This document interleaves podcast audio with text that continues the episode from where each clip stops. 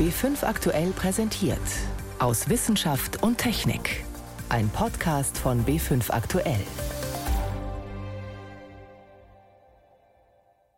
Heute mit Ingeborg Hein und dem großen Hoffnungsschimmer Corona-Impfstoff. Wir werden so schnell einen Impfstoff haben bei einem neuen Virus wie noch nie zuvor in der Menschheitsgeschichte. Danach sieht es aus. Gleich mehr dazu.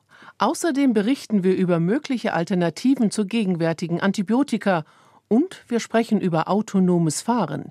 Die Technologie, die dahinter steckt, ist nicht nur interessant für den Straßenverkehr. Ich begrüße Sie zu unserem Wochenrückblick aus Wissenschaft und Technik. Es tut sich was im Wettlauf um den Corona-Impfstoff. Gleich zwei Produkte könnten bald auf den Markt kommen. In dieser Woche stellte die US-Firma Moderna ihre erfolgreichen Ergebnisse vor. In der vergangenen Woche war es die Firma BioNTech aus Mainz, die mit dem Pharmakonzern Pfizer zusammenarbeitet. BioNTech scheint die Nase vorn zu haben, denn das Unternehmen hat bei der US-Arzneimittelbehörde FDA bereits eine Notfallzulassung beantragt. Einer ihrer Testpersonen ist ein Mann vom Fach, der New Yorker Impfexperte und Mikrobiologe Florian Krammer. Mein Kollege Stefan Geier hat mit ihm gesprochen und ihn gefragt, was diese Impfstoffe auszeichnet. Beides sind sogenannte mRNA-Impfstoffe. Was bedeutet das?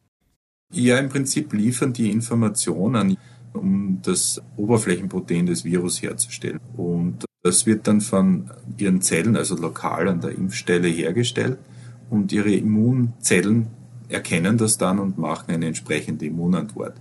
Und wenn man Antikörper gegen dieses Oberflächenprotein macht und diese Antikörper an das Virus binden, dann wird das Virus im Prinzip neutralisiert, also abgetötet. Das ist das Prinzip der Impfung. Dieses mRNA, das ist ja ein Stück Erbmaterial. Können wir dann sicher sein, dass sich unser Erbmaterial nicht verändert? Es wird in, im deutschen Sprachraum gerne von genetischen Impfstoffen gesprochen hier. Das ist nicht ganz richtig. Unsere genetische Information, das Erbmaterial, liegt im Zellkern als DNA. Und unsere Zellen, wenn die Proteine herstellen wollen, verwenden eben RNA. Da wird im Prinzip die DNA in RNA umgeschrieben. Da ist dann die Information drauf. Und diese RNA-Impfstoffe, wenn die quasi in die Zelle reinkommen, die gehen nicht in den Zellkern, die interagieren nicht mit unserer Erbsubstanz. Die werden auch recht schnell wieder abgebaut. Wovor schützt uns aber diese Impfung wirklich? Also nur vor, davor, dass wir selber krank werden oder auch davor, dass wir die Krankheit weitergeben? Das ist nicht ganz klar. Also die Impfstoffstudien, die Phase 3 Studien sind jetzt im Prinzip so angelegt, dass man sich ansieht, ob jemand krank wird. Die sind nicht so angelegt, dass man sich anschauen kann, ob sich jemand infiziert. Es kann durchaus sein, dass Leute, die geimpft sind, sich infizieren, aber dann eben keine Symptome haben. Und es wäre natürlich theoretisch auch möglich, dass diese Leute das Virus dann an andere weitergeben. Jetzt ist es aber schon so, und man hat das ja auch im Affenmodell überprüft, dass es dann weniger lang zu Infektionen kommt und dass weniger Virus da ist. Also es ist zwar möglich, dass man geimpft wird und sich noch infiziert und das Virus weitergibt, aber die Chance dafür ist um einiges geringer. Jetzt heißt bei diesen ersten Studien lesen wir 94 Prozent Impfschutz, 95 Prozent Impfschutz. Das klingt gut, aber reicht das, um die Pandemie wirklich in den Griff zu kriegen, also um eine Herdenimmunität zu erzeugen? Ja, das ist wahnsinnig gut. Also wenn man sich das anschaut in Relation zu anderen Impfstoffen, das ist fast gleich gut wie Masernimpfstoffe es ist besser als Mumps-Impfstoffe, es ist viel besser als Influenza-Impfstoffe. Also das ist schon eine sehr gute Effizienz. Natürlich weiß man jetzt nicht, wie das nach sechs Monaten oder zwölf Monaten ausschaut, aber das wird wahrscheinlich nicht besonders viel weit runtergehen. Was wir wirklich jetzt brauchen, sind Impfstoffe, die man Hochrisikoindividuen geben kann, so alten Leuten, Leuten, die andere Immunprobleme oder Lungenprobleme haben, Leute, die wirklich mit Patienten arbeiten und eben dem Virus ausgesetzt sind. Und wenn man die schützen kann, dann kann man schon mal das Schlimmste verhindern. Also ich glaube, mit den Impfstoffen, das ist jetzt der Anfang vom Ende der Pandemie. Es sind da jetzt mehr als zehn Impfstoffe in Phase 3 und ich hoffe stark, dass die alle zugelassen werden. Diese Impfung, Herr Kramer, kommt sehr schnell, wenn wir mal den Verlauf der Pandemie uns jetzt anschauen. Manche Leute haben Bedenken vor Langzeitfolgen, sagen, naja, das ist ja gar nicht untersucht, weil man es noch gar nicht untersuchen kann. Können Sie diese Bedenken nachvollziehen? Ich kann Sorge auf jeden Fall nachvollziehen. Die sind jetzt schnell entwickelt worden. Der Grund, warum das so schnell gegangen ist, ist, weil man da wahnsinnig viel Geld aufgewendet hat, um das schneller zu machen.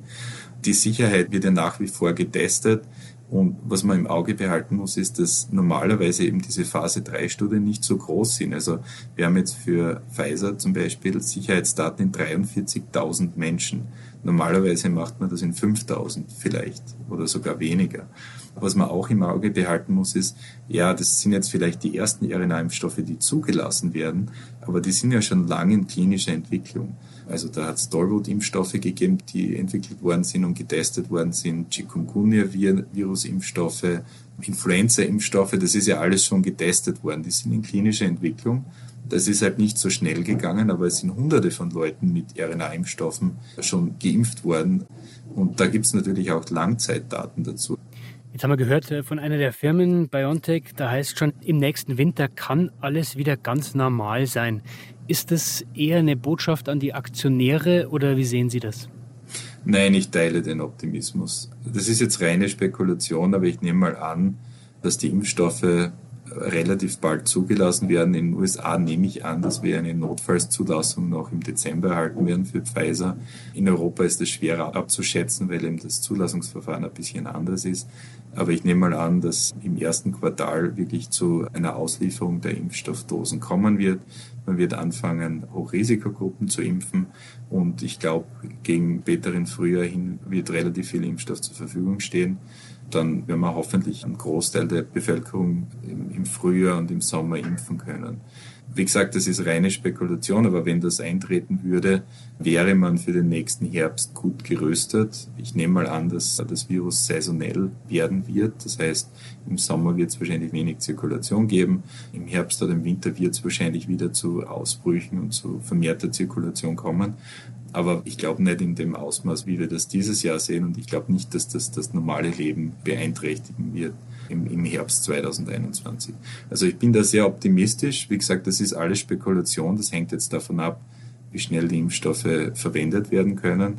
Aber ich sehe diese Impfstoffe eben wirklich als Licht am Ende des Tunnels. Klingen ermutigend, diese Einschätzungen des New Yorker Mikrobiologen Florian Krammer sprechen wir mal nicht über Viren, sondern über andere Winzlinge, die ebenfalls lebensbedrohlich sein können. Bakterien. Bei einer Infektion helfen Antibiotika, aber das tun sie inzwischen nicht mehr immer. Manche Bakterien verändern sich, sodass viele Medikamente nicht mehr wirken. Aber Probleme machen auch Bakterien, die sogenannte Biofilme bilden. Darin sind sie so geschützt, dass Antibiotika gar nicht an sie ran können. Deshalb entwickeln Forscher Strategien, damit sich solche Biofilme erst gar nicht bilden. Dabei stützen sie sich zum Beispiel auf Senföle, wie sie im Meerrettich vorkommen. Rebecca Markthaler. Rund 30.000 Patienten. So viele infizieren sich in Deutschland pro Jahr mit multiresistenten Keimen, während sie im Krankenhaus behandelt werden. Das führt zum Beispiel zu Lungenentzündungen oder Blutvergiftungen. Einer dieser Keime ist das Bakterium Pseudomonas aeruginosa. Es löst vor allem Atem- oder Harnwegsinfektionen aus. Besonders gefährlich, denn es kann Biofilme bilden. Damit schützen sich die Bakterien vor dem Immunsystem und vor Antibiotika. Man kann sich das vorstellen wie eine Art Schutzwall, hinter dem sich die Bakterien regelrecht verschanzen. Solange sie im Biofilm bleiben würden, wäre das kein Problem. Gefährlich wird es dann, wenn sich einzelne Bakterien wieder vom Biofilm lösen, sagt Frank Günther, oberster Krankenhaushygieniker am Uniklinikum Marburg. Aus diesem Biofilm können auch regelmäßig Bakterien quasi wieder freigesetzt werden. Das bedeutet zum Beispiel, wenn so ein zentralvenöser Katheter besiedelt ist, jedes Mal, wenn Sie eine Infusion darüber dem Patienten applizieren, werden Bakterien in den Blutkreislauf eingespült und eingeschwemmt und lösen dort systemische Reaktionen wie Fieber, Schüttelfrost oder andernorts auch schwere Infektionen aus. Der Biofilm lässt also keine Antibiotika rein. Er ist aber durchlässig für die Bakterien, die sich dann im Körper ausbreiten. Bestimmte Antibiotika können helfen, einzelne Bakterien zu töten und so die Infektionen in den Griff zu bekommen. Den Schutzwall Biofilm können sie aber eben kaum durchdringen, denn Antibiotika mit ihren großen Molekülen kommen nicht durch den Schleim hindurch. Das bedeutet, immer wieder treten aus dem Biofilm einzelne Bakterien aus und verursachen immer wieder neue Infektionen. Ein Kreislauf. Frank Günther und seine Mitarbeiter forschen deshalb daran, wie man den Biofilm bekämpfen kann. Ein vielversprechender Lösungsansatz kommt aus der Natur. Senföle. Die Hoffnung wäre, dass die Senföle jetzt die Biofilmbildung in diesen Ansätzen vermindern oder bestenfalls auf Null reduzieren. Senföle kommen unter anderem in Meerrettich oder der Kapuzinerkresse vor. Für Senföle oder Isothiocyanate ist seit langem eine gute, sehr gute antibakterielle Wirksamkeit bekannt. Und wir haben uns erhofft, dass dadurch, dass diese Senföle sehr, sehr flüchtig sind, eine sehr, sehr kleine Struktur besitzen, eine gute Diffusionsfähigkeit auch in bakterielle Biofilme gegeben ist und dass sie auch im Biofilm diese gute antimikrobielle Wirksamkeit entfalten können. Sagt Krankenhaushygieniker Frank Günther. Das heißt, Dadurch, dass die Senföle kleinere Strukturen besitzen als Antibiotika, könnten sie besser in Biofilme eindringen. Tatsächlich hat eine Studie der Uniklinik in Marburg gezeigt, Senföle gelangen in den Biofilm und schwächen dort die Struktur und Oberflächenhaftung. Außerdem können sie verhindern, dass Biofilme überhaupt erst entstehen. Für den Infektiologen Peter Walger ist das erst einmal eine gute Nachricht. Theoretisch ist das alles wunderbar. Man kann darüber auch sehr viel Hoffnung entwickeln. In der Praxis müsste es natürlich Studien geben, die dann auch die Wirksamkeit belegen, bevor man das beim Menschen einsetzt. Denn noch ist unklar, ob Senföle auch bei Infektionen eingesetzt werden können. Aktuell werden sie eher vorbeugend verwendet. Und es gibt ein weiteres Problem, sagt Infektiologe Peter Walger. Biofilmbildung und die Therapie hängen immer davon ab, um welchen Keim es sich handelt. Und die Studien, die jetzt zu den Senfölextrakten gemacht sind, sind primär mit dem Pseudomonas aeruginosa, aber auch mit Darmkeimen. Das sind vor allen Dingen solche, die Harnwegsinfekte machen. Aber es gibt ein ganz großes Spektrum von Keimen, die gerade bei Prothesen eine Rolle spielen, also bei Gelenksprothesen, die hier gar nicht diskutiert sind und von denen es meines Wissens zumindest keine Ergebnisse im Zusammenhang mit den Senfölen vorliegen. Noch werden Präparate aus Senföl kaum in Krankenhäusern eingesetzt. Dass Senföle die Biofilme des Bakteriums Pseudomonas aeruginosa schwächen könnten, weckt aber Hoffnungen. Das wäre zum Beispiel ein interessanter Ansatz. Dann würde man auf der einen Seite ein Antibiotikum einsetzen und auf der anderen Seite Produkte, die eine Wirksamkeit im oder am Biofilm haben, gewissermaßen als gemeinsame Doppelstrategie. Sie hören B5 am Sonntag aus Wissenschaft und Technik. Im Studio Ingeborg Hein. Chemische Analysemethoden werden ständig raffinierter. Einen Zuckerwürfel nachweisen, der sich in einem See aufgelöst hat, kein Problem.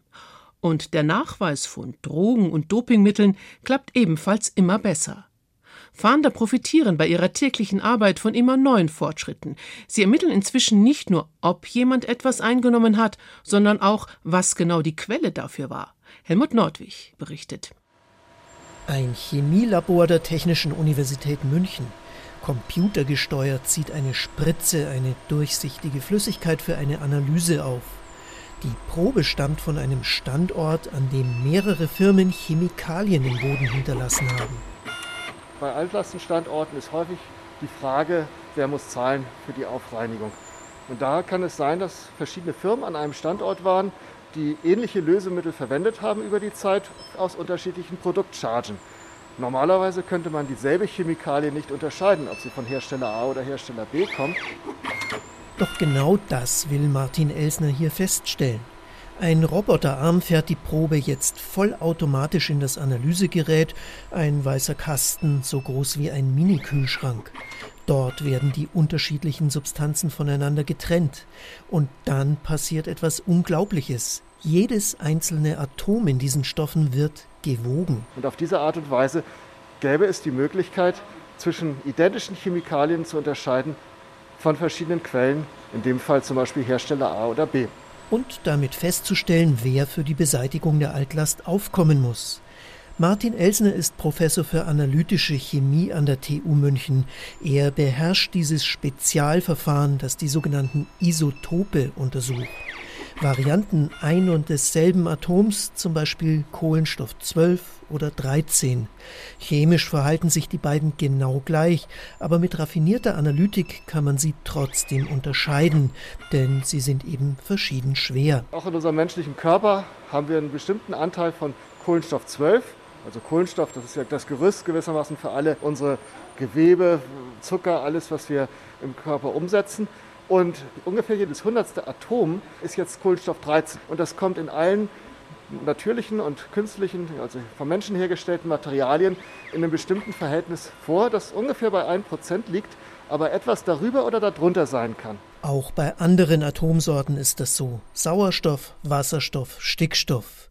Erst seit einigen Jahren können Fachleute dieses Verhältnis zuverlässig messen, und das hat für bestimmte Anwendungen große Fortschritte gebracht, zum Beispiel in der Dopinganalytik. Sodass ich im Dopingfall nachweisen kann, ob ich das Testosteron aus meiner eigenen Körperproduktion habe oder aus dem Dopingmittel. Sagt Hans Maurer, Toxikologe vom Uniklinikum des Saarlandes.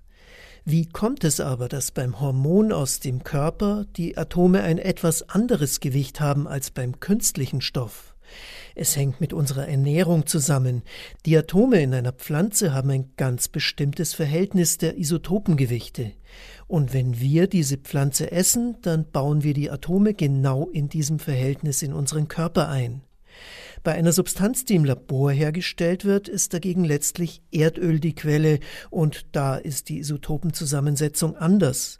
Wie genau, das hängt davon ab, woher die Ausgangsprodukte stammen, die das Dopinglabor verwendet. Und so kann man eben sehr elegant nachweisen, wenn zum Beispiel Drogen in Frankfurt, in Paris und in Amsterdam beschlagnahmt werden, ob die alle aus demselben Labor kommen.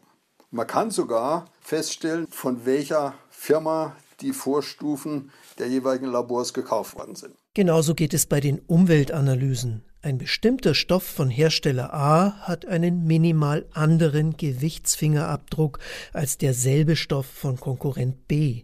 Und das sind nicht die einzigen Anwendungen. Am weitesten verbreitet ist die Methode für Lebensmittelanalysen. Stammt das Aroma im Kuchen aus echten Vanilleschoten oder hat auch hier jemand im Labor nachgeholfen?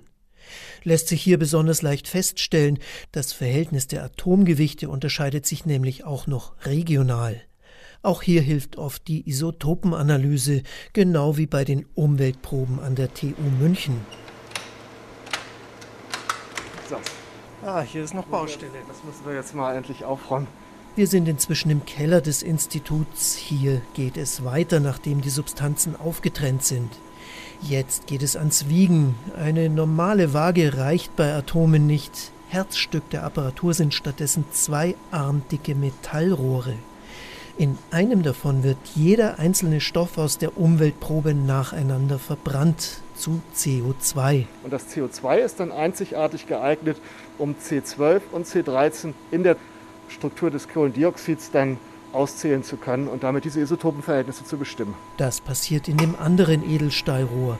Das Messprinzip ist einfach, die schwereren CO2-Teilchen brauchen ein kleines bisschen länger, um die gerade mal einen Meter lange Strecke zu durchfliegen. Ein paar Promille nur. Aber dieser Unterschied reicht schon, um Umwelt- oder Dopingsündern auf die Spur zu kommen. Ein Beitrag von Helmut Nordwig. Autofahren lernen wir in der Fahrschule. Alles über das autonome Fahren, das lernen Studentinnen und Studenten ab dem nächsten Semester an der Hochschule Coburg. Der neue Masterstudiengang wurde in dieser Woche vorgestellt. Mitentwickelt hat ihn Stefan Gast. Er ist Dekan der Fakultät Maschinenbau und Automobiltechnik.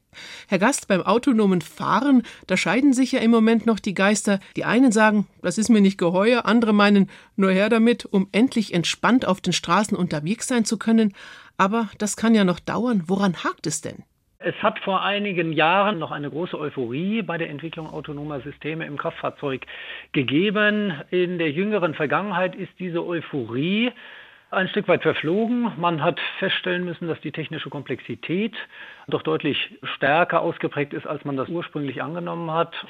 Jeder von uns fährt Auto, jeder weiß, wie kognitiv anspruchsvoll das Autofahren ist. Es müssen vielfältige Umwelteinflüsse berücksichtigt werden. Das müssen jetzt Sensoren und Informationstechnologie eine Software übernehmen.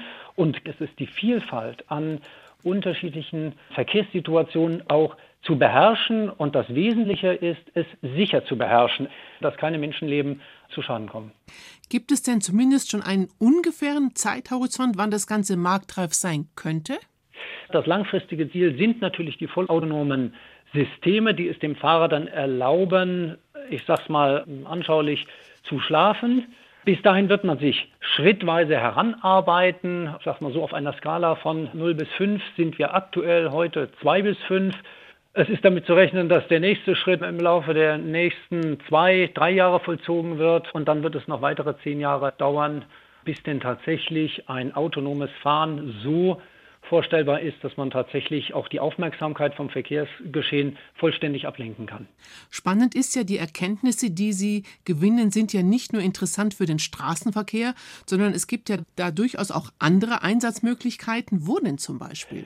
Das sind Systeme der Personenbeförderung. Wir sprechen da von Shuttle-Services in abgeschlossenen Geländen, wie zum Beispiel Flughafengelände, Messegelände. Wir sprechen vom Güterverkehr. Das kann die innerbetriebliche Logistik sein. Das kann auch der Güterfernverkehr sein. Das kann die Landwirtschaft sein, wenn es darum geht, Äcker zum Beispiel durch autonom fahrende Fahrzeuge zu bestellen. Und letztendlich ist das auch für Flugtaxis vorstellbar. Vielleicht noch nicht in der Personenbeförderung von Flugtaxis. Ein Zwischenschritt könnte zum Beispiel sein, lebenswichtige Medikamente an unzugängliche Stellen über Flugtaxis zu transportieren. All das sind Systeme, Anwendungen, in denen natürlich auch die Kompetenzen des autonomen Fahrens notwendig sind. Wie weit sind wir denn generell technisch im Vergleich zum Ausland? Wir in Mitteleuropa, in Deutschland sind an dieser Stelle sehr weit vorne. Das ist in der öffentlichen Wahrnehmung unter Umständen manchmal gar nicht so präsent, weil die nordamerikanischen Unternehmen da unter Umständen auch ein bisschen lauter auf die Pauke hauen. Aber der deutsche Standort verfügt über eine umfassende Expertise in der Fahrzeugentwicklung, auch lange Expertise in der Entwicklung von Fahrerassistenzsystemen, die wir heute schon haben. Und auf dieser Basis werden natürlich dann auch die autonomen Systeme weiterentwickelt werden. Kommen wir doch mal zu Ihrem Studiengang. Was lernen die Studierenden bei Ihnen? Wir möchten im Wesentlichen die Kompetenzen vermitteln, die zur Entwicklung dieser autonomen Systeme notwendig sind. Wir sprechen von Data Science, wir sprechen von künstlicher Intelligenz, wir sprechen von Machine Learning. Methoden, mit denen dann eben auch umfassende Daten, die im Fahrzeugen anfallen, auch weiterverarbeitet werden, um eine richtige Systemreaktion hervorzurufen. Grau ist alle Theorie. Können denn die Studierenden auch einmal etwas praktisch ausprobieren? Das ist ein wesentliches Element. Wir verabschieden uns von der konventionellen Hörsaallehre. Die Studierenden werden also Prototypen entwickeln, Prototypen im Kontext des autonomen Fahrens. Und die werden eben nicht nur konzipiert entwickelt, sondern die werden dann auch gebaut werden über einen Zeitraum von insgesamt zwei Semestern, sodass tatsächlich ein Produkt entsteht, das dann auch über den gesamten Produktentwicklungsprozess am Ende dann auch wirklich ausprobiert werden kann. Sagt Stefan Gast von der Hochschule Coburg. Dort gibt es ab dem kommenden Sommersemester den neuen Masterstudiengang Autonomes Fahren. Mit diesem Ausblick endet für heute aus Wissenschaft und Technik. Am Mikrofon Ingeborg Hein.